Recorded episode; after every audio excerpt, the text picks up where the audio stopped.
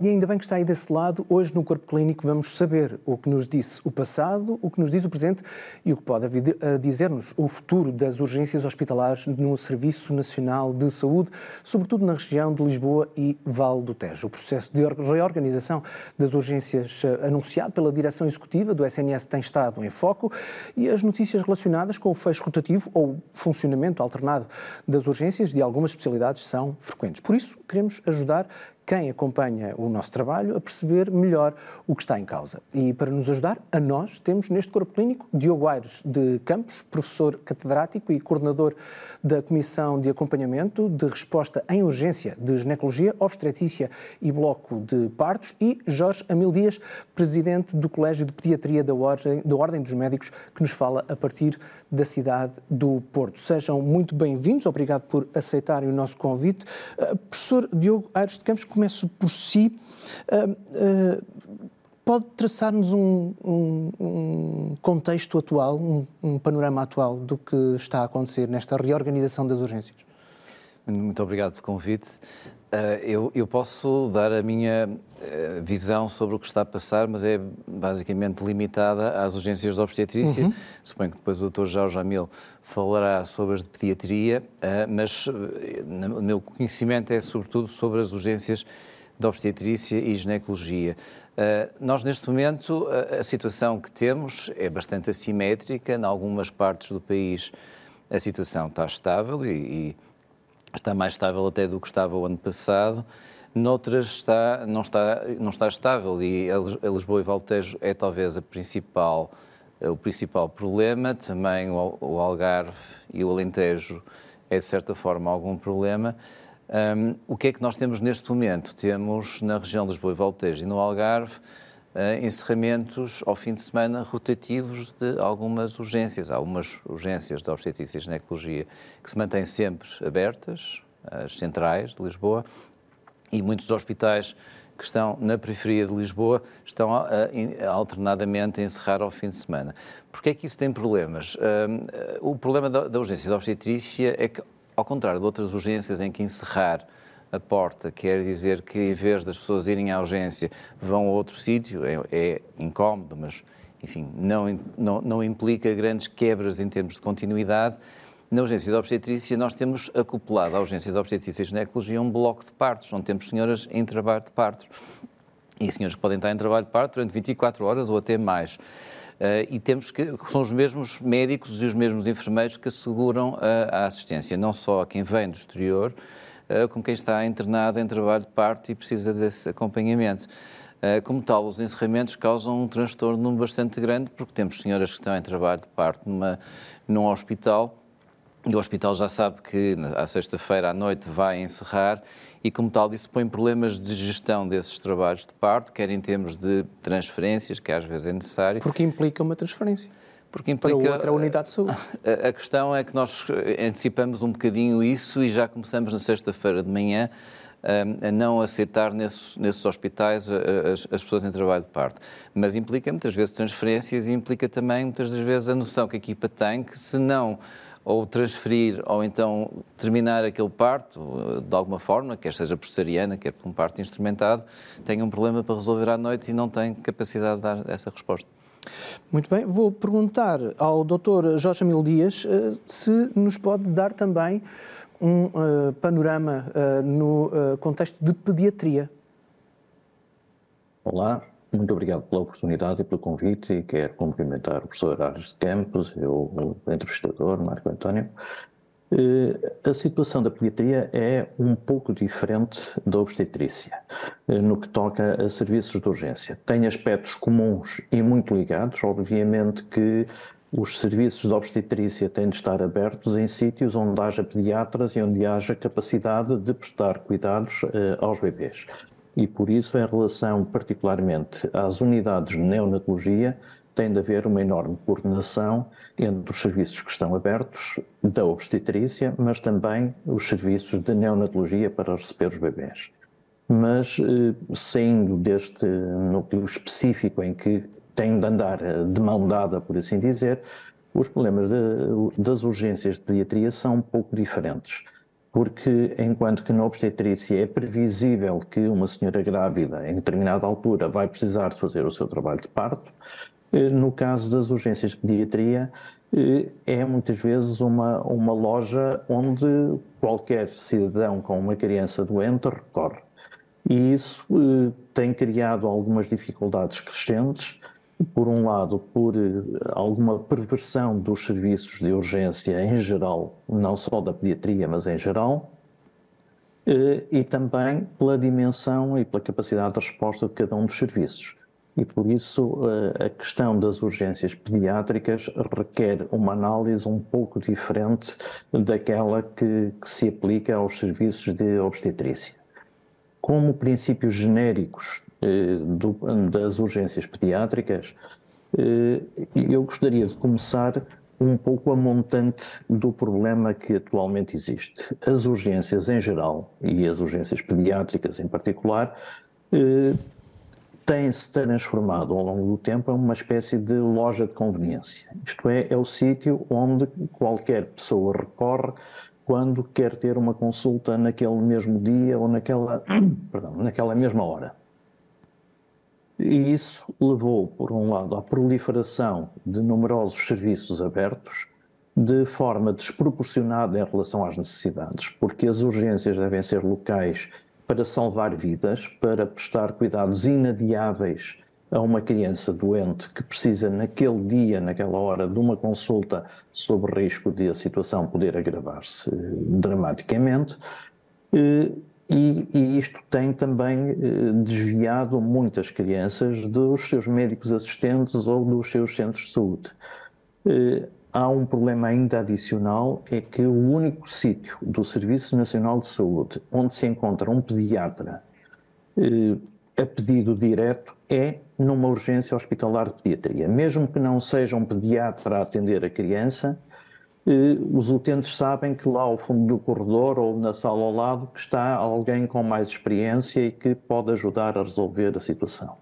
E esta de formação, por assim dizer, do, do Serviço Nacional de Saúde na assistência pediátrica levou a uma proliferação enorme de serviços de urgência para responder às necessidades e a uma existência desproporcionada em relação àquilo que deveriam ser os verdadeiros serviços de urgência.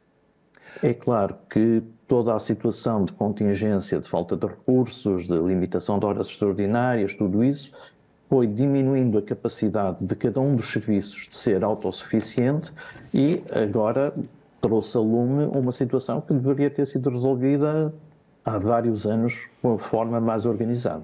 Só para concretizar, eh, para ficarmos um pouco mais esclarecidos, eh, quando diz a perversão dos serviços de urgência, é o recurso uh, que, de que fala, até usou o termo de loja de conveniência para, para, para, os, para pais e crianças que uh, queiram uma uh, consulta rapidamente. É isso? Exatamente. E, aliás, e qual é que é a solução, é, doutor, já agora? Qual é que é a solução que aponta? O, se me permite que, avançar um pouco mais, o problema é ainda um pouquinho mais complicado, porque é o sítio onde se vai uma, duas ou três vezes para o mesmo episódio de doença. Isto é, eh, aquela urgência transforma-se numa consulta permanente, recorrente, em que cada vez que a criança vai é observada por um médico diferente, que provavelmente volta a pedir uma nova radiografia ou pedir algumas análises.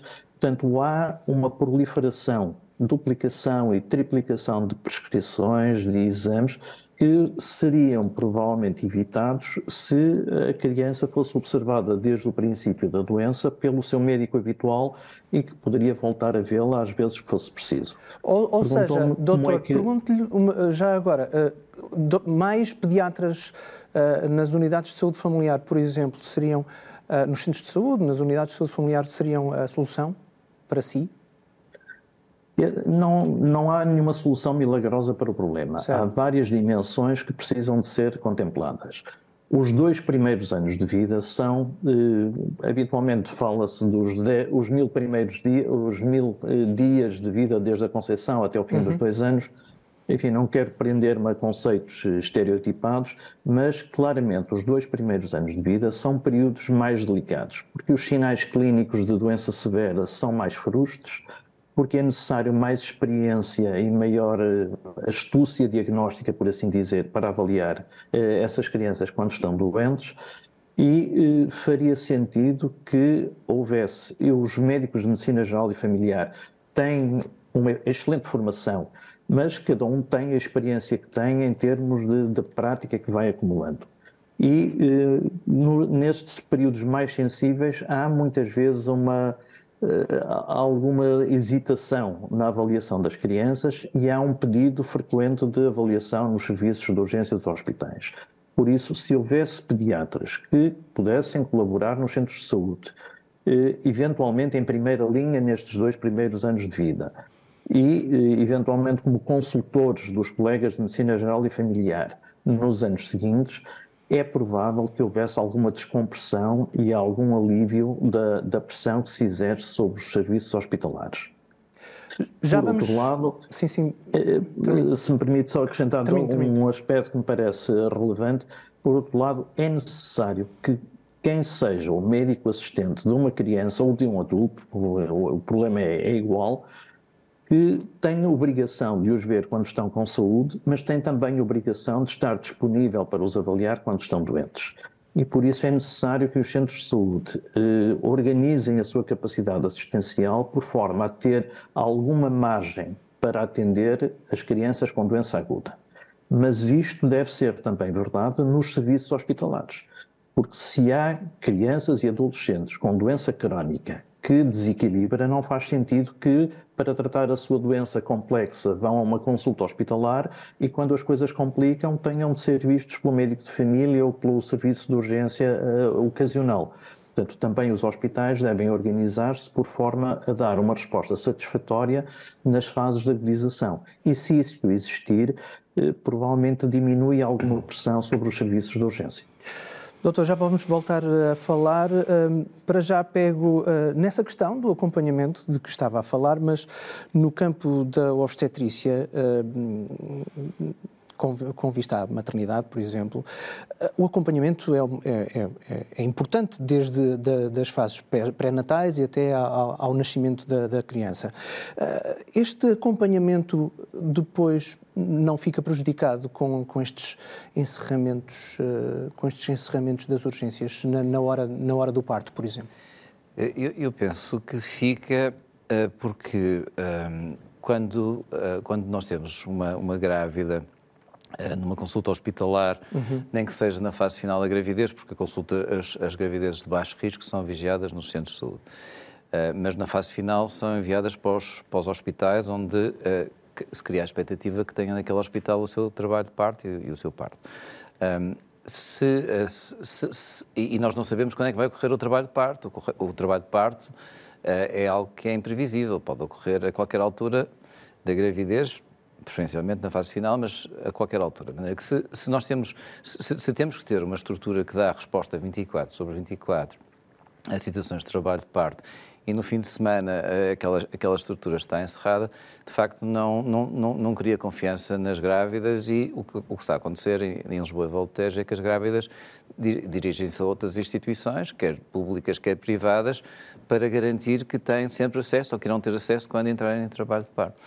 A maneira que isso, nesse aspecto, está prejudicado e nós sabemos que esta solução, e já dissemos isso várias vezes, que esta solução de encerramentos rotativos é uma solução possível e que forçosamente provisória, porque não assegura qualidade de, dos cuidados obstétricos num país. Eu queria voltar um bocadinho ao que disse o Dr. Jorge Amil, uh, porque há, muito, há, muitos aspectos da pediatria que são uh, comuns a, outras, outras áreas e a obstetrícia também é uma delas. Uh, nós, de facto, ao, ao longo destes, destas décadas, estas últimas décadas, concentramos na urgência uma série de resolução de situações que, na, na maior parte dos países europeus, pelo menos do Norte e do Centro, não são tradicionalmente resolvidas em, em urgência. São resolvidas quer em consulta, em consulta uh, aberta ou consulta sem ser aberta nos centros de saúde e consultas abertas também nos hospitais. E nós uh, sabemos que, que, que, de facto, uh, o, fa o, o, facto de nós temos, um, quer por culpa dos profissionais de saúde, quer por, por culpa dos utentes, condicionado a resolução destas situações na urgência, o que leva a que haja uma necessidade de muito maior número de médicos, no caso eh, da obstetrícia, de médicos obstetras, porque de facto todos os médicos que estão na, na urgência de obstetrícia e ginecologia ou são especialistas ou são internos de ginecologia e obstetrícia e o número de médicos que nós temos na urgência é muito superior àquilo que se passa na maior parte dos países do norte e do centro da Europa. Uh, como é que nós podemos alterar isso? Uh, só uh, encaminhando essas situações que são de menor risco para as consultas dos centros de saúde e publicamos, a Direção-Geral de Saúde publicou há cerca de um mês atrás quais as situações que necessitam de facto de ser vistas na urgência da obstetrícia e ginecologia, quais é que podem ser vistas numa consulta aberta do centro de saúde ou numa consulta com o médico de família e quais é que podem ser vistas numa coisa que chamamos consultas abertas do hospital do primeiro trimestre, porque há situações apesar de não serem de grande risco, necessitam de alguma avaliação por especialistas. Mas ajude-nos a perceber então quais são essas, eh, quais são essas eh, áreas em que pode haver uh, uma consulta aberta mas, e outras que podem ir, uh, que devem ir para uma urgência, por exemplo? As, as, as situações que podem ser vistas em, no âmbito dos cuidados de saúde primários são as situações mais frequentes e menos que implicam menos risco para a gravidez que são situações de infecções urinárias na uhum. gravidez, infecções vaginais na gravidez, uh, quadros de gripais típicos, mesmo situações de que acontece frequentemente na gravidez, de, de vómitos no início da gravidez, algumas situações de um, quadros de gastroenterite não complicadas, são situações desse género, uma lista grande que está, uh, relativamente grande, não é assim tão grande como isso, mas que está na Direção-Geral de Saúde, na norma da Direção-Geral de Saúde. E depois as situações de consulta aberta do primeiro trimestre são situações que necessitam, para um diagnóstico da, da situação, são situações de hemorragia vaginal ligeira, de dor abdominal ligeira no primeiro trimestre da gravidez, e que necessitam de uma avaliação ecográfica. Como necessitam de uma avaliação ecográfica, têm que ser avaliadas nos hospitais e não nos cuidados de saúde primários. Essas aí uh, podem ser avaliadas na consulta aberta do primeiro trimestre e nós pretendemos, com a implementação desta norma, reduzir uh, francamente, o número de, de, mulheres que vai às, às urgências de obstetrícia e ginecologia. E as situações mais urgentes serão?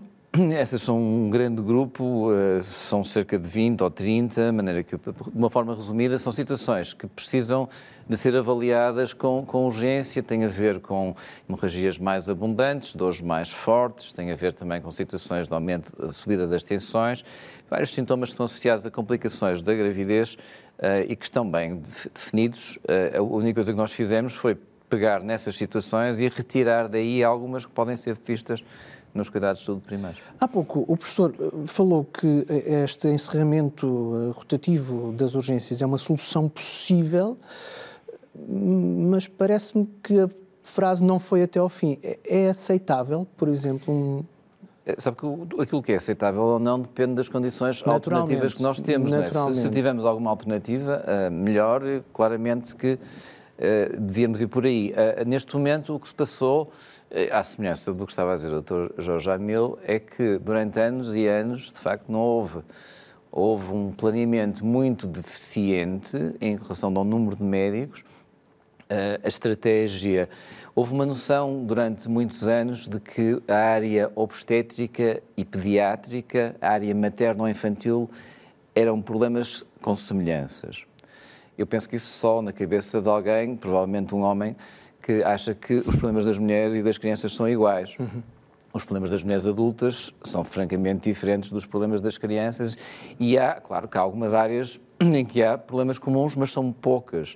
As áreas maternas e áreas infantis são de facto muito, muito diferentes. Uh, e houve de facto uma comissão na Direção-Geral de Saúde, materno-infantil, que era muito baseada, sobretudo, nos problemas pediátricos, porque os problemas pediátricos, em termos de número de subespecialidades e especialidades, são, são muito maiores. E eu acho que faltou um pouco de estratégia na área materna, também não sei se na área pediátrica faltou ou não, mas na área materna faltou um, pouco de estratégia em relação ao para onde é que nós queríamos ir. Estas normas são todas deste, deste ano, mesmo em relação ao transporte de doentes grávidas, é uma norma do, do ano passado, ou seja, não, não tem sequer um ano, e ficaram por fazer grandes partes destas reformas uh, ao longo deste, destes anos. E a situação levou a que houvesse, uh, de facto, uma falha enorme do número de profissionais de saúde. Agora estamos a falar de médicos, mas não é só de médicos, mas em algumas urgências, em alguns hospitais do país, é, é confrangedor o número de profissionais que temos como médicos do quadro.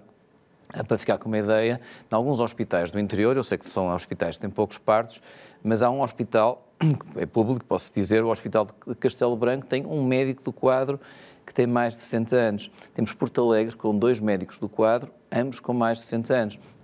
Quando se diz que é preciso abrir, manter aberta uma urgência de obstetrícia e ginecologia com dois especialistas, está a ver que um hospital desses como é que consegue manter só contratando médicos eh, de, que são prestadores de serviço que vêm de outros locais. Sobre os números eh, de profissionais de saúde vamos falar seguramente na segunda parte. Vou só consultar o Dr. Jorge eh, Amel Dias sobre a questão que o professor tinha lançado há pouco. Se sente que houve um planeamento, uma estratégia atempada na questão da pediatria? Uh, tenho de concordar que, infelizmente, não. Uh, como disse, a situação atual é o resultado de vários fatores. Se fosse um único fator, teria sido muito fácil agora resolvê-lo. Uh, vários fatores que se foram acumulando ao longo do tempo, em que, enfim, como se diz na gíria, foi-se assobiando para o lado, assumindo que as coisas se iriam resolver espontaneamente. Ora, não se resolveram espontaneamente e foram-se adicionando fatores, eh, outros fatores adicionais. O, o peso e a penosidade do trabalho de urgência leva a que muitos médicos hesitem se querem manter-se no sistema público a fazer essas longas horas de, de, de, trabalho, que ainda por cima eh, passaram a ser menos bem pagas durante determinado tempo. Os colegas mais velhos eh, deixam de fazer urgência e de forma muito justa, porque é um trabalho muito pesado e, portanto, ao fim de algum tempo faz sentido que haja renovação de gerações, só que as gerações mais novas passaram a ter também objetivos de qualidade de vida e de, de gestão familiar que modificaram um pouco aquele paradigma da dedicação até ao limite. Então passaram a sobrar menos médicos a fazer cada vez mais trabalho. Ora, sendo assim, houve muitos que foram desistindo e foram, foi havendo cada vez menos a fazer cada vez mais. Isto trouxe uma sobrecarga enorme, dificuldade em construir escalas, mas também desvio dos recursos médicos de cada serviço para atender a prioridade da urgência. E a o trabalho em urgência passa a representar muitas vezes mais de metade do horário semanal de trabalho. Isto é desequilibrado, para além de ser penoso para quem o faz, deixa de desprotegida uma parte muito importante do trabalho médico, que são as consultas, o atendimento ao internamento, os procedimentos diagnósticos, terapêuticos, aquilo que deve caracterizar os hospitais passou a ficar eh, mais prejudicado. Ora, toda esta deformação levou a uma razoável desmotivação e um agravar progressivo do, da situação. E por isso é que eu digo que não há um único fator. E se hoje colocassem o dobro ou o triplo dos médicos numa urgência, é provável que o afluxo acrescido de doentes levasse a que daqui a cinco anos tivéssemos outra vez o problema exatamente na mesma, na, na mesma crise, ainda que com uma dimensão uh, bastante maior. Seria uma Portanto, é solução é necessário... tipo pense rápido, é isso? Exatamente, quer dizer, é, é, mais ou menos, eh, enfim, é mais ou menos conveniente agarrarem soluções de momento, mas é necessário eh, reverter tudo aquilo que foi correndo mal ao longo dos anos. E eu gostaria de comentar que a questão da rotatividade das urgências parece uma má solução. Pode ser inevitável em determinado período transitório para de imediato dar uma solução, mas faz sentido que a população saiba exatamente onde é que tem assistência e ter de ir olhar para o calendário e saber se hoje é aqui ou é lá não é não é muito razoável. Em relação, e não quero, não quero invadir a área da, da obstetrícia, mas da, do lado que para mim é muito caro, que é o da saúde das crianças, ter serviços abertos a todo custo para fazer 300 ou 400 ou 600 partos por ano, eh, está bem demonstrado que agrava os riscos para os bebés. E eh, há muitos anos o professor Torrado da, eh, Torrado, da Silva ficou muito famoso pela melhoria notável que implementou na qualidade assistencial das crianças, porque ajudou a concentrar nos serviços um maior número de partos e dotá-los dos recursos necessários. E parece-me que esse princípio que, que deve ser privilegiado. Eu percebo que para os autarcas nem sempre isto é uma boa notícia, Todavia, aquilo que é mais importante é salvar vidas e promover vida com qualidade. Doutor. E, portanto, deve eh, manter-se um equilíbrio nestas várias dimensões. Doutor, já vamos voltar à conversa daqui a nada. Espero que você, aí desse lado, também volte connosco. Até já. Música